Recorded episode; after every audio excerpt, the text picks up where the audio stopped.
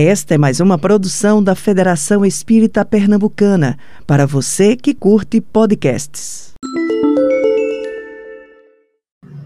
Então, quando nós falamos em família, muitas coisas surgem à mente. E também a mente vem juntamente os sentimentos as imagens mentais, as lembranças. Vem as pessoas que estão conosco hoje, vem as pessoas que não estão conosco hoje fisicamente, mas que estão em nossas lembranças.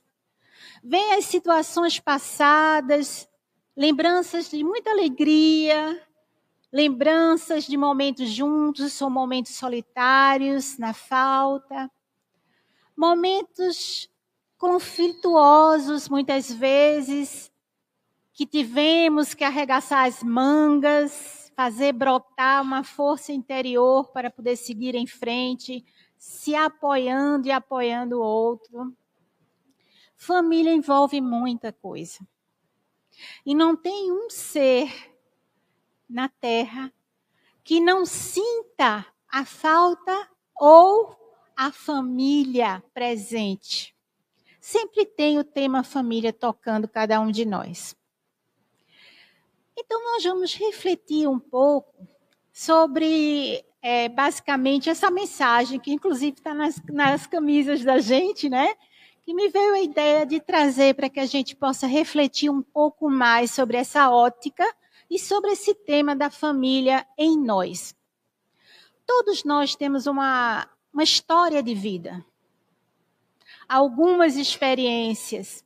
E se nós falarmos como seres espirituais que nós somos, nós trazemos muita riqueza, mas também alguns conflitos, alguns ajustes que precisam ser realizados.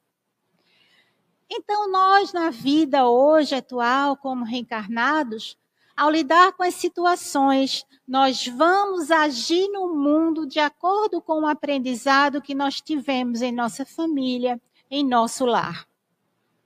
Quando nascemos, os cuidadores, os pais, nos passam conceitos do que é valor, do que não é para ser valorizado, de como resolver as questões diante das diversas situações difíceis e também como utilizar os nossos recursos, sejam eles materiais, sejam eles orgânicos, emocionais e espirituais. Cada um de nós nasceu uma família não por acaso. Muitas vezes aquela família toda estruturada em relação a teu pai, a mãe, os irmãos às vezes que já vieram antes, avós, mas muitas vezes nós estamos em situações que falta aqueles cuidadores num sentido mais profundo da alma, quando muitas vezes as experiências nos colocam na falta daqueles que poderiam estar conosco em relação às orientações sobre o mundo. Mas todos nós precisamos de alguém para sobreviver no mundo.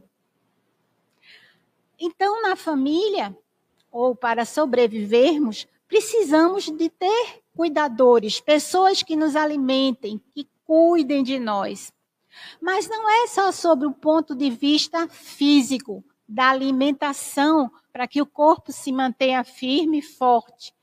Mas também existe uma alimentação que vai lá dentro em nós, da qual nós necessitamos para crescer, para se sentir bem, que é a nutrição espiritual, a nutrição emocional.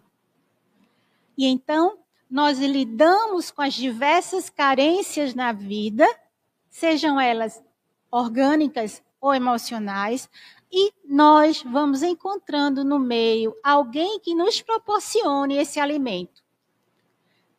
Mas muitas vezes esse alimento não nos chega de forma satisfatória ou nos sentimos carentes.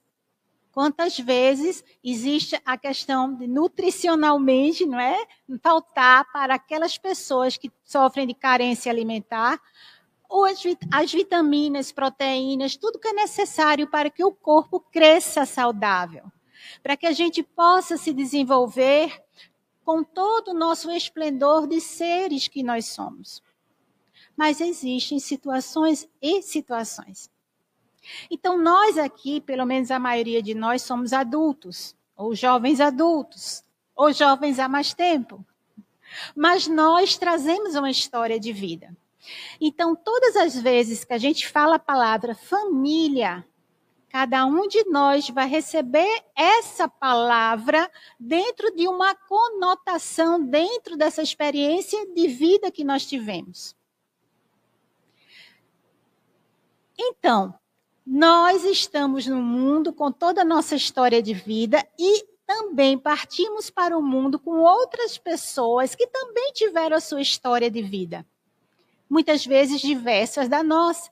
Às vezes, mais enriquecida com algumas coisas em relação às condições financeiras ou básicas, como alimentação, e outras com muitas carências. Alguns com a nutrição emocional, se sentindo amado, se sentindo querido, cuidado, enquanto que outros se sentem com uma fome interna enorme. Por quê? Porque os cuidadores, aqueles que muitas vezes estão conosco, também são seres de falta. Seres que também estão subnutridos com relação às suas próprias condições de subsistência. E oferecem que tem naquele momento. Ou, muitas vezes, pelo, pelo, pela disfunção espiritual que a pessoa está, muitas vezes oferece algo que vai fazer mal, que vai deixar incômodos em nossa vida toda, ou outras situações que vão, de certa forma, desestruturar deixar algum lado nosso disfuncional. E o que que acontece?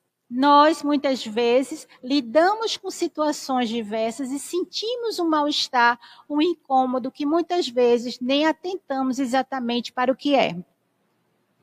Então, nós precisamos perceber em nós mesmos aqueles aprendizados que nós tivemos em nossa família repercute no hoje, repercutirá no nosso amanhã e no mundo em que nós vivemos e com aquelas pessoas que estão conosco, numa troca dinâmica e constante. Essa dizer daí da família é amar ao próximo como a si mesmo, fazer aos outros como quereríamos que nos fizessem? Será que isso é realmente atendido no estágio evolutivo que nós estamos totalmente, a gente sabe que estamos ainda a caminho. Alguns com mais intensidade, buscando acertar os passos, e muitas vezes nós nos desestruturamos diante das situações de como fazer ao outro também a partir de nós mesmos. Ou porque nós não nos conscientizamos disso, ou porque não nos foi ensinado no sentido mais pleno do como agir na vida dentro das nossas carências, sob o ponto de vista emocional e espiritual. Então vamos lá.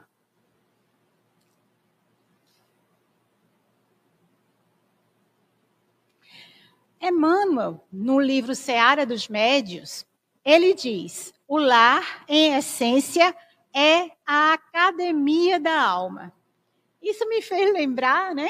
Hoje em dia, muitos de nós vai para as academias, coloca ali na agenda o momento para ir para a academia, porque a gente precisa cuidar do corpo, a gente precisa exercitar as engrenagens para que possamos agir no mundo da melhor forma, longe das doenças, sob o ponto de vista preventivo, ou para ajudar a encontrar a saúde que muitas vezes não está lá essas coisas.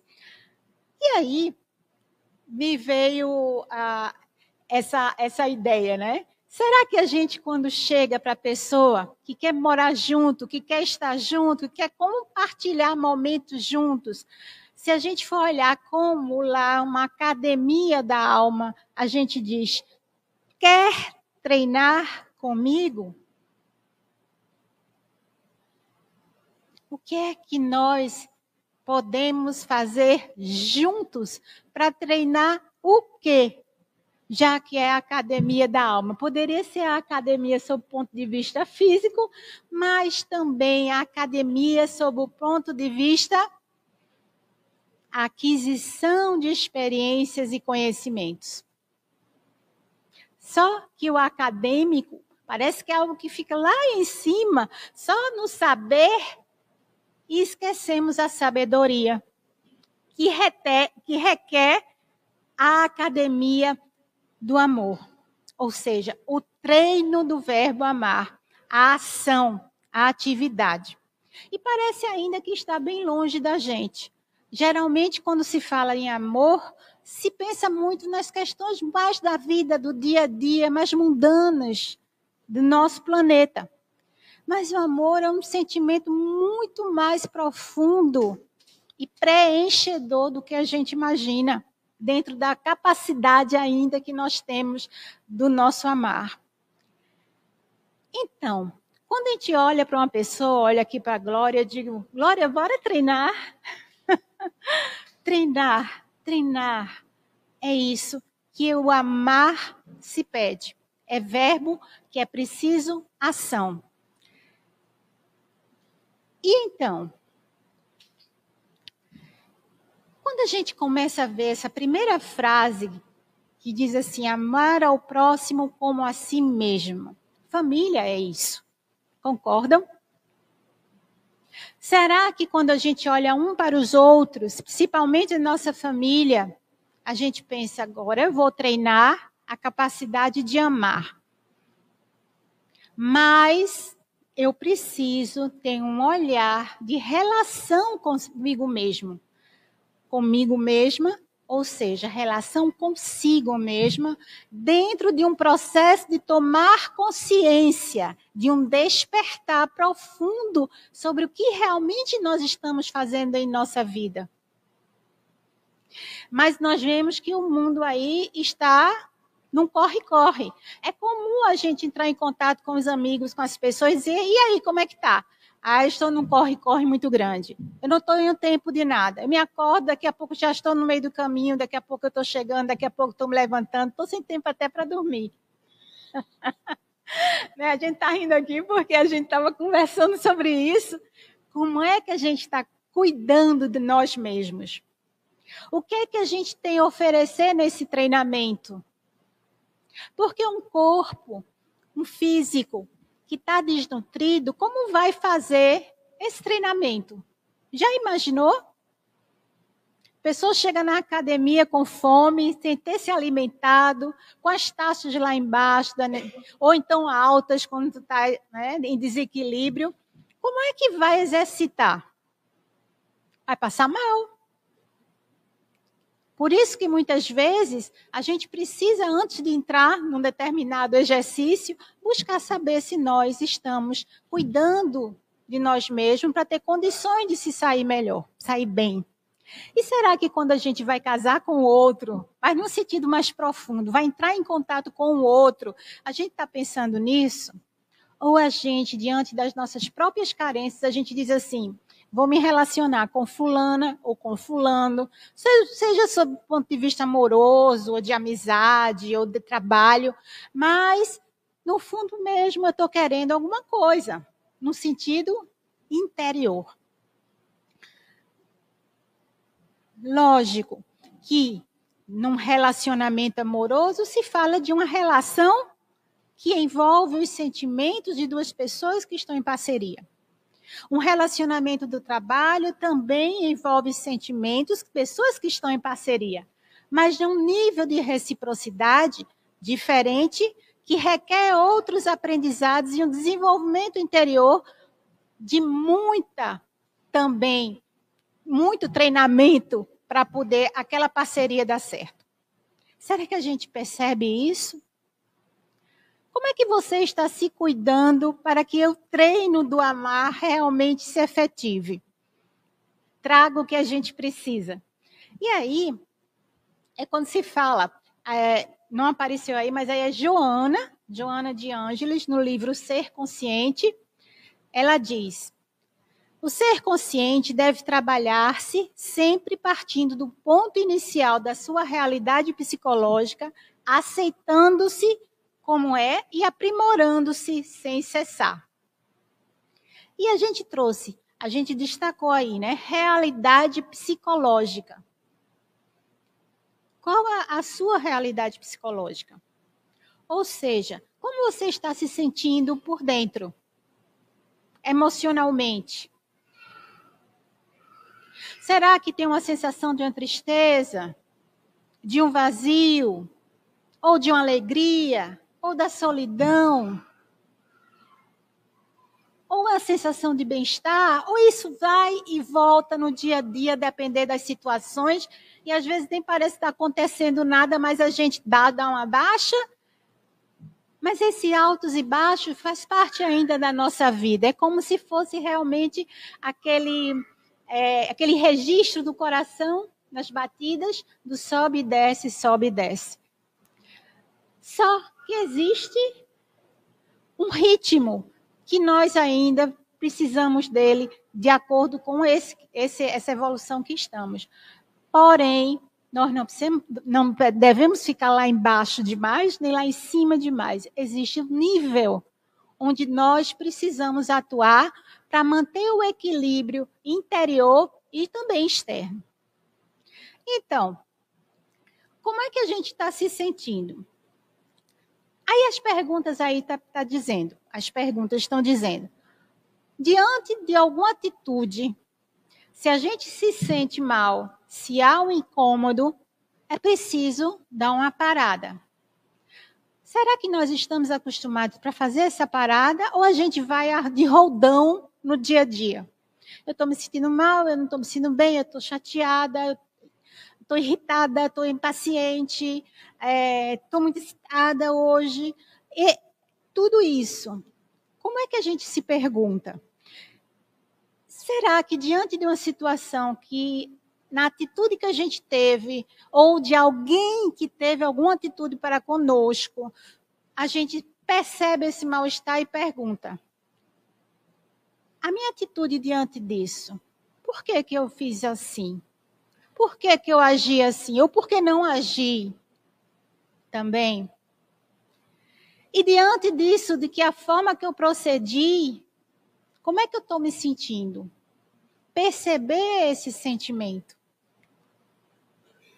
E na relação com o outro, a gente vai tendo a ideia de como eu me sinto interiormente também. O estado emocional. E se algo dói, como qualquer dor, ela está ali como, como alerta para que possamos movimentar recursos para aliviar a dor. Ou aliviar ou acabar com a dor. Será que a gente faz isso? Ou, ao invés de buscar o remédio, nós pioramos a situação, não atentando para o que nós estamos ingerindo, tomando como remédio, mas que na realidade está baseado em valores distorcidos que não vão nos alimentar convenientemente para treinar a vida no dia a dia. O que é que nós estamos abraçando como que é valoroso para a gente? Por quê? Aquilo que a gente valoriza, a gente vai atrás. Não é verdade? Se eu acho que eu, para ser feliz e para poder me sentir bem e confortável, com segurança, me sentindo reconhecido, eu preciso ter um carro de 300 mil reais. Estou dando um exemplo assim, tá? Não sou nada contra quem tem, tá? a gente vai atrás disso aí. Mas será que conseguindo vai garantir tudo isso? É? Estou vendo as cabecinhas assim. A gente sabe que não. Porque senão todas as pessoas que tivessem condições financeiras para isso iriam se sentir plenas. Mas não é isso que acontece. Nós continuamos numa busca desenfreada lá fora para preencher a necessidade que está aqui dentro. Então, é preciso perceber-se diante desse incômodo que nós temos diante das situações da vida, e muitas vezes a gente não faz isso. Por que será? Não faz esse olhar interior. Porque é desafiador. É muito mais fácil perceber o outro nas suas dificuldades do que olhar nós mesmos no espelho e perceber as nossas próprias dificuldades. E então buscamos lá fora o que na realidade deve ser um encontro consigo mesmo. Às vezes a gente não consegue fazer isso facilmente. Ler um livro, escutar uma palestra, estudar a doutrina espírita, estudar sobre as questões emocionais, ok? Às vezes buscar um recurso necessário sobre o nosso tipo de comportamento. Às vezes não temos condições sozinhos de fazer esse balanço, precisamos de alguém que nos auxilie. Mas quem é que vai fazer mesmo? De verdade. Nós mesmos. Não é o livro, não é a doutrina espírita, nem Jesus. Jesus veio orientar para que a gente mesmo faça. Ele veio implantar o reino dos céus no coração do homem, mas o acesso somos nós mesmos que damos. É aquela história. Ele bate a porta, mas quem abre é a gente. Será que nós estamos abrindo a nossa mente, o nosso coração, para que realmente o que nós sabemos sobre o como agir no mundo para se sentir melhor, nós possamos fazer e efetivamente fazer mesmo atitude. Porque é muito mais fácil. A gente escuta, a gente compreende, a gente até. Mas como fazer na vida, no cotidiano, no exercício diário, conosco e com o outro? Então, dentro dessa visão de alto amor, é preciso ir buscar esse ser consciente. E é um grande desafio de esse olhar para si. Porque muitas vezes, quando nós olhamos as nossas dificuldades, não é fácil perceber-se que não sou tão maravilhoso e lindo, mas no sentido de dar conta de algumas situações de forma equilibrada. Mas lá no nosso interior nós temos a beleza divina a ser acessada se buscamos perseverantes na vida, agir conforme as orientações que o mestre nos dá, nos deu e nos dá. E aí diz Joana, somente consegue essa lucidez ou seja, a luz interior, perceber-se verdadeiramente, olhar o mundo de uma forma mais clara, aquele que se autoanalise, disposto a encontrar-se sem máscara, sem deterioração. Para isso, não se julga, nem se justifica, não se acusa, nem se culpa. Apenas descobre-se é preciso trabalhar conosco mesmo a questão do auto-perdão, da autoaceitação. A autoaceitação é perceber-se que somos falhos ainda, que temos algumas questões que precisam melhorar e muito, mas nós nos amamos mesmo assim. Se a gente não se suporta, se a gente não se olha e diz, puxa vida, não deveria ter feito dessa forma. Não foi legal. Mas eu me responsabilizo para aprender com isso e saber que não é por aí que eu devo caminhar. Porque eu percebo que as consequências são nefastas, principalmente para mim. Porque a minha própria consciência grita. E muitas vezes nós não conseguimos nem sequer se olhar no espelho. Pela dificuldade do autoencontro. Eu estava lendo o livro Pensamento e Vida de Emmanuel. Tem uma. É muito interessante, quem puder, lê-lo com tranquilidade. Ele fala sobre as questões do pensamento e da nossa vida interior interferindo no autoequilíbrio na nossa vida exterior.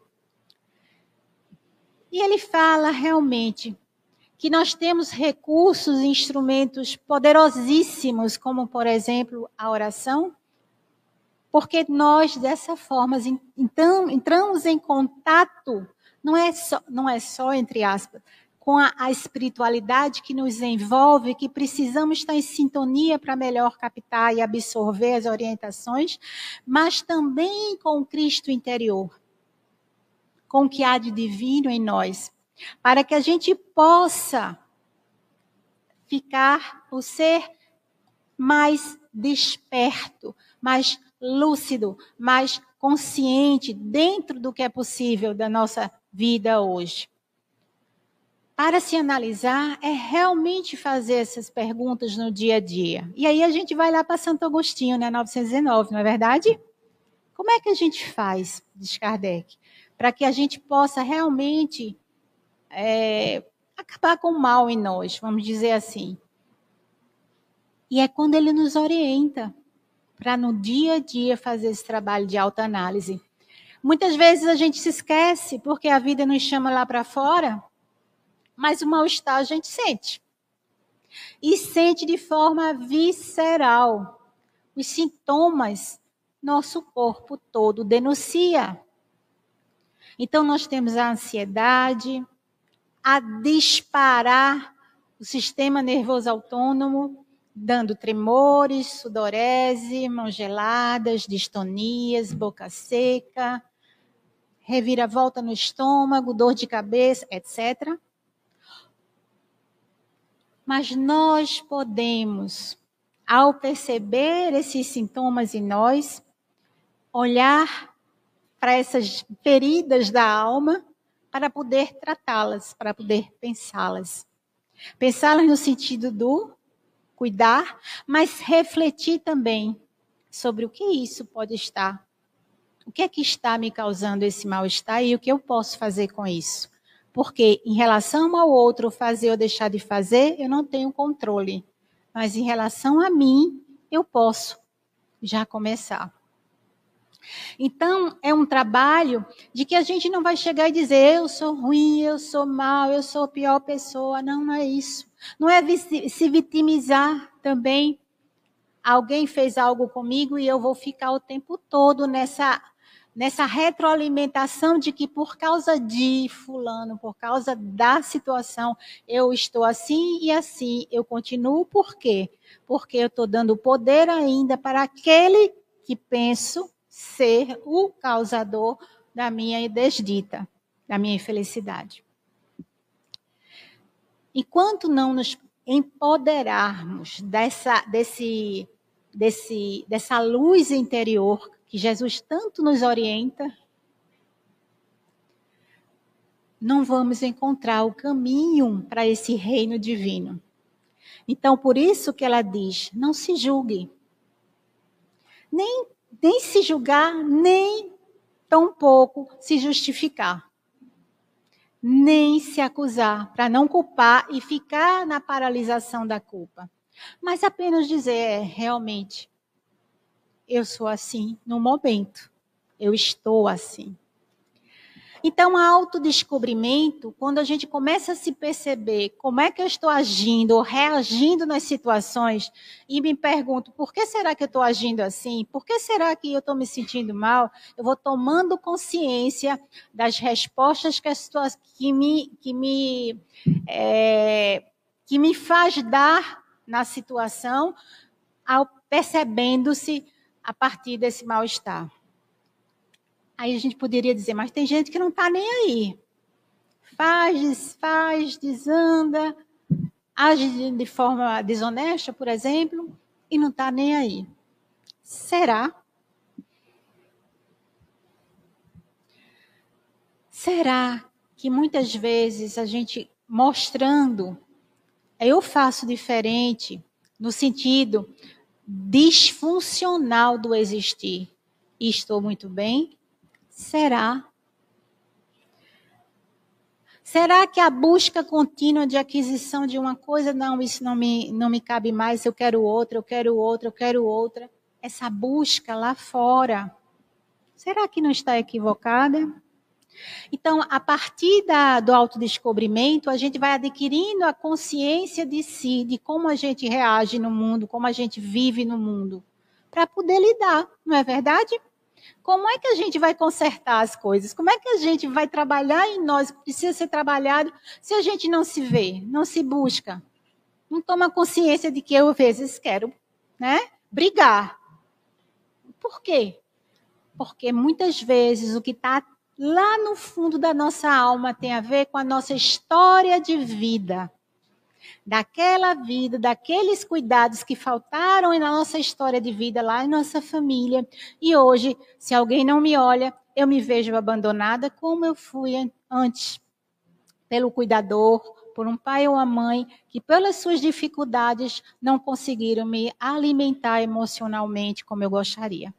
Então, eu parto para as outras relações do mundo adulto, buscando encontrar no outro aquele que, nos, que vai ofertar para mim o que eu preciso como nutrição da alma.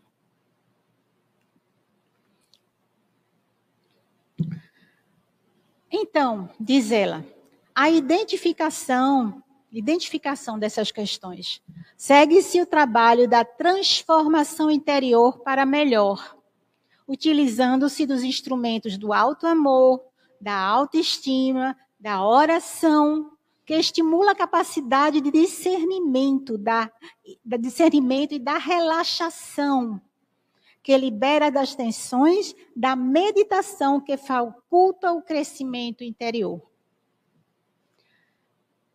Quantos de nós buscamos realmente esses instrumentos de alto amor, de autoestima, porque o alto amor vai nos levar a entrar em contato com as nossas dificuldades, mas buscar a coragem, a persistência, a perseverança para se organizar para fazer melhor. Com amor incondicional. Eu posso errar, porque eu ainda sou um ser imperfeito. Mas esse erro não me define. Eu não sou esse erro.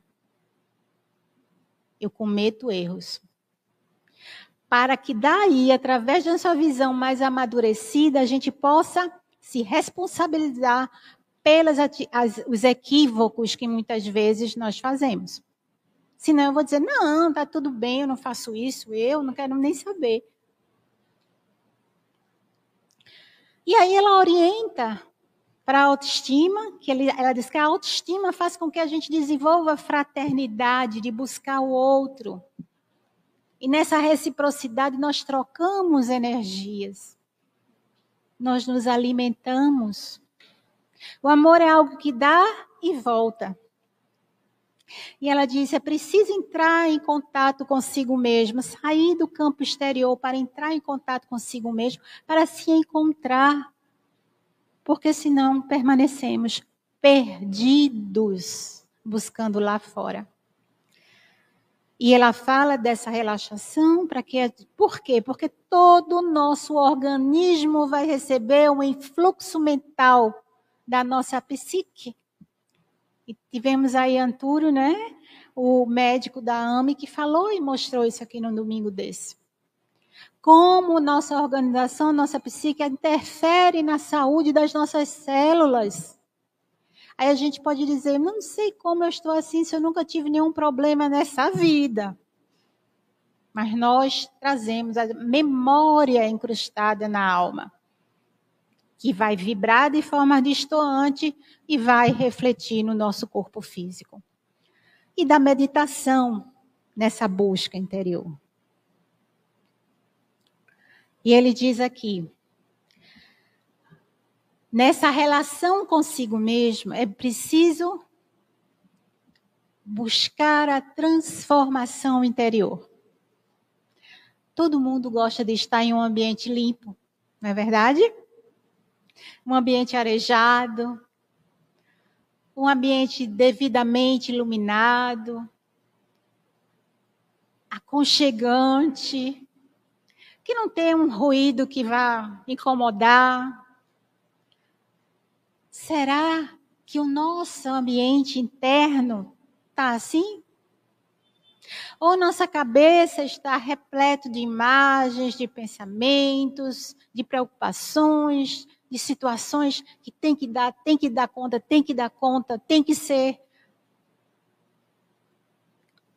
A gente não para, nem mentalmente. Muitas vezes a gente está aqui, mas não está. E aí, para poder fazer essa transformação, vem de lá, desse autoencontro, para se ver realmente como é, para daí poder trabalhar as, suas, as nossas potencialidades. E isso precisa de muito amor por a gente mesmo. Se amar mesmo. Dizer, eu sou assim, me percebo assim. Mas eu me percebo assim para poder fazer em mim uma mudança para melhor. E esse autoconhecimento, diz ela, vai buscar também entrar, acessar a nossa força interior as nossas potencialidades. Porque quando se fala em sombra, a gente pensa logo o quê? Que o que não está iluminado em nós está na sombra porque é ruim. Não. A sombra também é aquelas potencialidades da alma que não veio ainda a lucidez porque nós ainda não buscamos trazê-la à luz. Através de quê?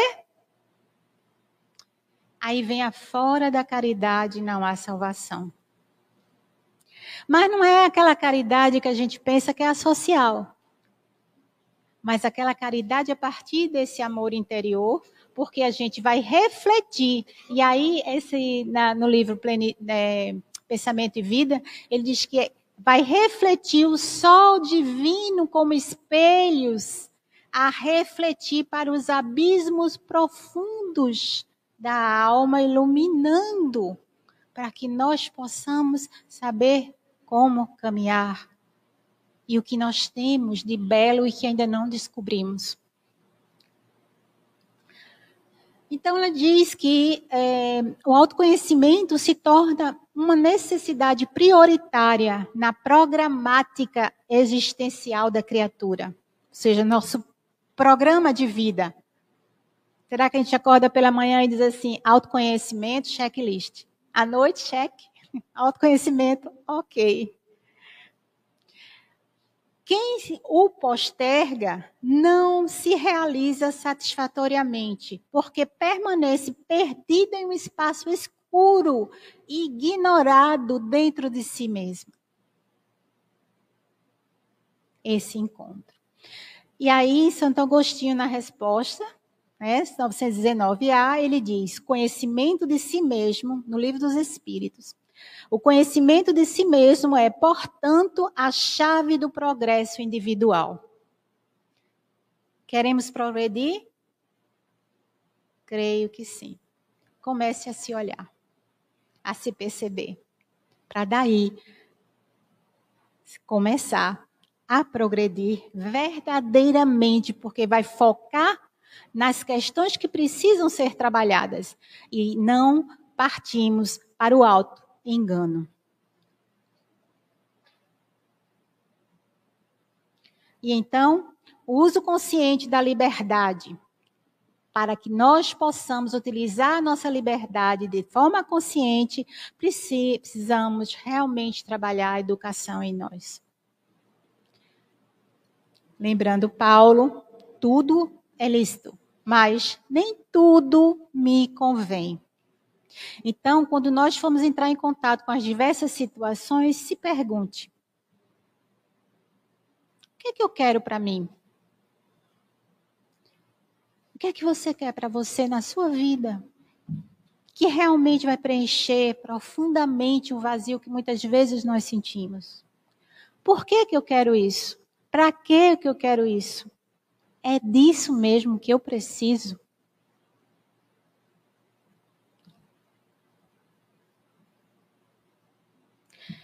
Então, trazendo aqui, indo para os finalmente, trazendo aqui a parábola da casa, né, em que diz assim, nessa parte, assim, quando entrardes em alguma casa, saudai-a. E se a casa for digna, desça sobre ela a vossa paz. Mas se não for digna, torne para vós a vossa paz. Joana de Anjos, no livro Triunfo Pessoal, ela analisando essa parábola, ela diz: geralmente, quando nós pensamos sobre a casa, nós precisamos pensar na nossa casa mental, de trabalhar o amor em nós, para que possamos compreender muitas vezes que o outro não vai reconhecer a paz que estamos buscando ofertar. Mas que isso não impeça da gente se manter na paz e em paz. É quando vamos trabalhar partir do amor incondicional por si mesmo, a compreensão também das dificuldades do outro. Então, vamos agir de forma mais compassiva, porque assim somos conosco também.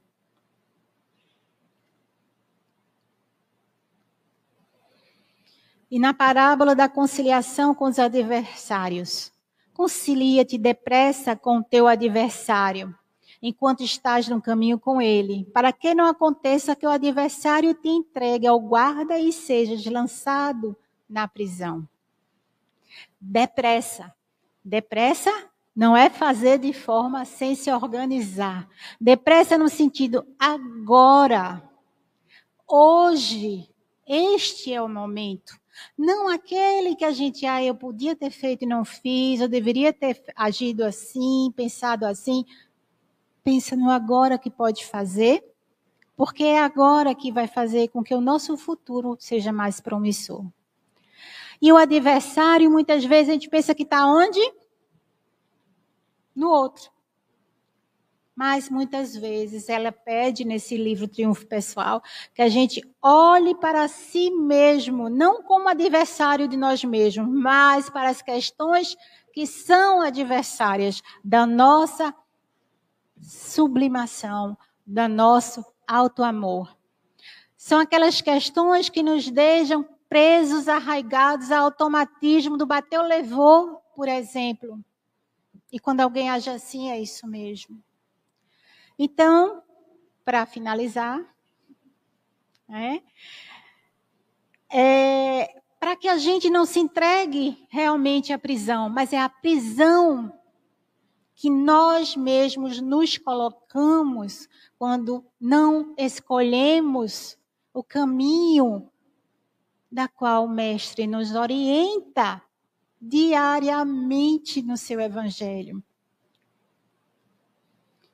E aí diz: leiam o Evangelho, capítulo 11, amar o próximo como a si mesmo. Muitas pessoas, em razão de Zalírio Cerqueira, se referindo a essa frase, de um desvirtuamento da proposta cristã, acreditam que são obrigadas a amar o próximo como se isso fosse possível. Obrigadas. Ninguém é obrigada. Ao realizar essa obrigação, como não é o fruto da autoconscientização, acabam desenvolvendo um processo de autoanulação de si mesmas pois muitas ações ditas amorosas com relação ao próximo, na realidade, são ações de pseudo-amor. Então, eu vou ajudar alguém porque eu tenho a obrigação de ajudar meu pai e minha mãe porque está doente, eu tenho que ir, eu tenho que ir, mas quando eu posso, eu estou reclamando, eu estou brigando, eu estou... Isso é pseudo-amor. Porque o amor verdadeiro, ele acolhe e compreende a dificuldade do outro e compreende a sua própria dificuldade sem precisar se anular no alto sacrifício de que eu estou amando como Deus mandou. Isso não é conscientização. E finalizando com Leon Denis, a família é, o amor é A celeste atração das almas e dos mundos, a potência divina que liga os universos, os, os governa e fecunda. O amor é o olhar de Deus. É o sentimento superior em que se fundem e se harmonizam todas as qualidades do coração. É o coroamento das virtudes humanas, da doçura, da caridade, da bondade. É a manifestação da alma, uma força que nos eleva acima da matéria, até as alturas divinas, unindo todos os seres e despertando em nós felicidades íntimas, que se afastam extraordinariamente de todas as volúpias terrestres. Então, família é amor universal. Vocês, eu, todos nós aqui, somos parte de uma mesma família. Enquanto nós não abarcarmos esse olhar, nós ainda estamos naquela ideia de que eu é que devo me olhar buscando a minha própria satisfação, esquecendo a do outro, mas esquecendo que amar a Deus sobre todas as coisas e ao próximo como a si mesmo. Para chegar a Deus, eu preciso partir de mim para o outro e daí chegar a Deus. Gratidão. Você ouviu o podcast da Federação Espírita Pernambucana.